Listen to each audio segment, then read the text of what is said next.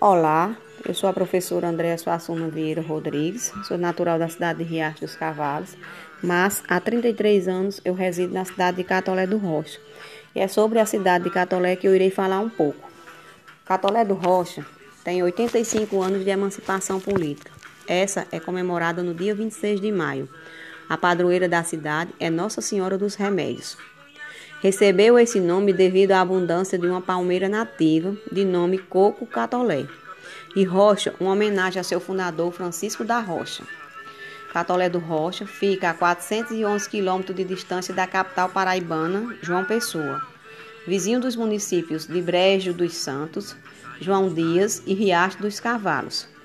Catolé do Rocha tem uma área total de 552.098 quilômetros quadrados seu clima é semiárido e está localizado no sertão paraibano. A população do município, no último censo realizado no ano de 2010, era de 28.759 pessoas. Já a população estimada atualmente é de 30.684 pessoas. Hoje, Catolé do Rocha é uma das cidades polos mais importantes do sertão paraibano.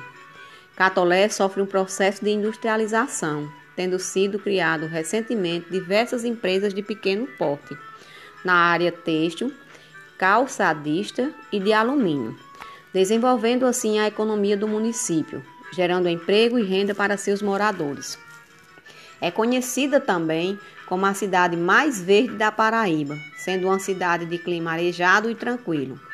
Na educação, além das escolas públicas, tanto estaduais como municipais, conta com várias escolas particulares.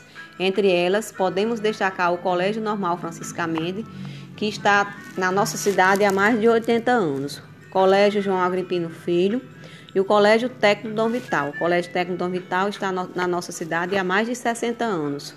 Conta também com a presença da Rede Federal de Ensino, o IFPB, Campus Catolé do Rocha, e de um campus da UEPB, onde se localiza a Escola Agrotécnica do Cajueiro.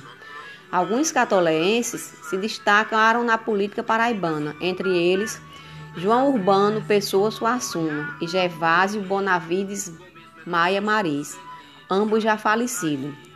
Na cultura, destaca-se no cenário nacional e internacional o compositor e cantor Chico César, que é um dos fundadores do Instituto Uberadeiro, instituição que incentiva a cultura em Catolé do Rocha.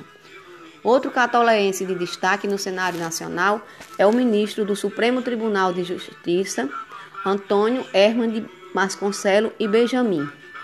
Catolé é uma cidade maravilhosa. Quem conhece não a esquece jamais.